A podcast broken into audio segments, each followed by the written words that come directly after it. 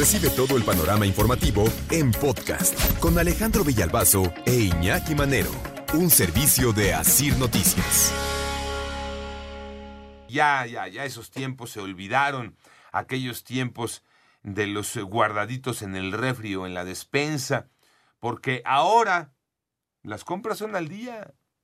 Compramos además menos o cambiamos de marca, nos vamos por una marca más, marca más barata, donde nos alcance porque todo ha aumentado y hay precios que se han visto afectados directamente por el aumento de un precio, que es el de los combustibles. Marinés Camacho nos va a platicar cómo en lo que va del año han aumentado, por ejemplo, el precio del litro de la gasolina magna en promedio un peso con 44 centavos Premium, un peso con 58 centavos. Y diésel, un peso con 70 centavos. Estamos hablando por litro. Si tu vehículo es con capacidad de 60 litros, por ejemplo, que son los tanques más pequeños, y a lo largo del año ha aumentado y tú pones gasolina eh, magna y ha aumentado 1,44 pesos el litro, esto quiere decir que tu tanque de gasolina te cuesta 86 pesos más ahorita que a principios de año. 86 pesos más tu tanque de gasolina. Pareciera poco, pero sí pega, Alex, ¿eh? No, bueno, estamos hablando de eh, un incremento por ahí del 10-12%. Hijo. No, sí se siente. Es que cuando se maquilla mucho esto, ¿no? Ha aumentado un peso el litro. Pues sí, ahora súmale litros. Y todo lo que eso implica para los servicios que están alrededor. Que es lo que estábamos diciendo ahorita, todo lo demás que ha aumentado, porque en esa vieja máxima de este país, cuando aumenta la gasolina, aumenta todo. María Inés Camacho, buenos días, Marinés. Hola Alejandro, ¿qué tal? Muy buenos días, buenos días también a tu auditorio. Automovilistas, Alejandro, rechazaron tajantemente que las familias hayan ahorrado mil pesos al mes gracias a estos subsidios que se dan a los combustibles, como aseguró la Secretaría de Hacienda. Vamos a escuchar. Sí, he gastado más. Yo gasto como unos 4 mil pesos al mes, porque bueno, uso camioneta y aparte por el tráfico. Lo que va del año yo creo que un 10% ha subido la gasolina. Eh, yo gastaba aproximadamente 500 pesos a la semana para transportarme a lo que era mi trabajo, a su casa y de regreso. Ahorita son 700 pesos lo que tengo que echarle por semana. Y bueno, Alejandro, de acuerdo con datos de la consultora Petro Intelligence, en lo que va del año, el litro de la gasolina magna registra un incremento promedio a nivel nacional de un peso con 44 centavos, la roja 1.58 y el litro del diésel 1.70. Al respecto, Alejandro Montafur, director general de esta consultora, explicó a 88.9 Noticias por qué sigue aumentando el precio de los combustibles.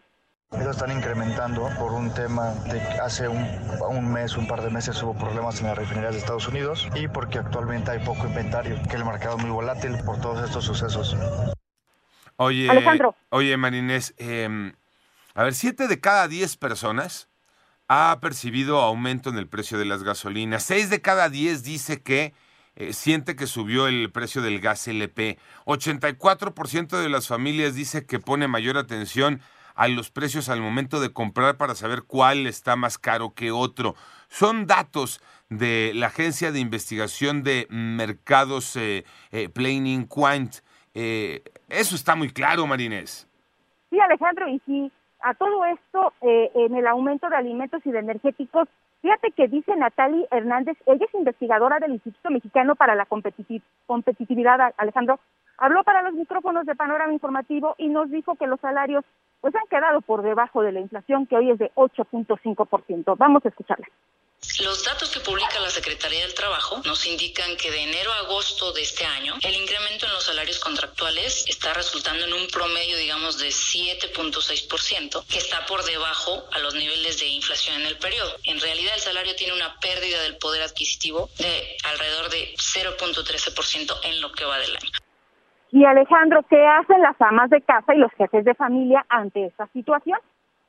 caso que la cebolla, el ajo, pues he tenido que cambiar, pero a los productos envasados que te venden ya en el supermercado en polvo. Que he dejado de comprar pues algunas frutas, cuanto a la despensa, compro marcas con precios más económicos. Ya no es como antes de que uno podía surtirse y tener un guardadito en el refrigerador o en la despensa. Incluso ya hemos recurrido al mercado público para economizar.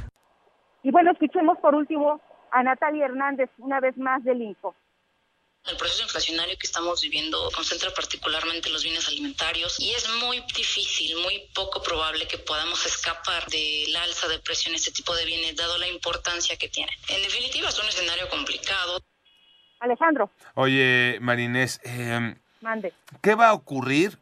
¿Qué va a ocurrir si Hacienda eh, no subsidia el tema de la gasolina, por ejemplo? La Secretaría de Hacienda ha dicho que el precio se incrementaría hasta en 35 pesos y la inflación rondaría los 14%. Eh, aunque están las otras voces que dicen sí, pero esto está provocando el tema de estar subsidiando la gasolina, está pro- provocando un, baquet- un boquete terrible en la economía a nivel nacional, Marines. Sí, serían 438 mil millones de pesos que no estarían entrando a las arcas del país y que, como sabemos, pues es todos esos recursos, Alejandro, que se obtienen de los impuestos sirven para carreteras, para escuelas, para compra de medicamentos, programas sociales. Sin embargo, bueno, pues el gobierno lo está destinando precisamente a subsidiar el precio de la gasolina. Bien, gracias, Marinés. Panorama informativo.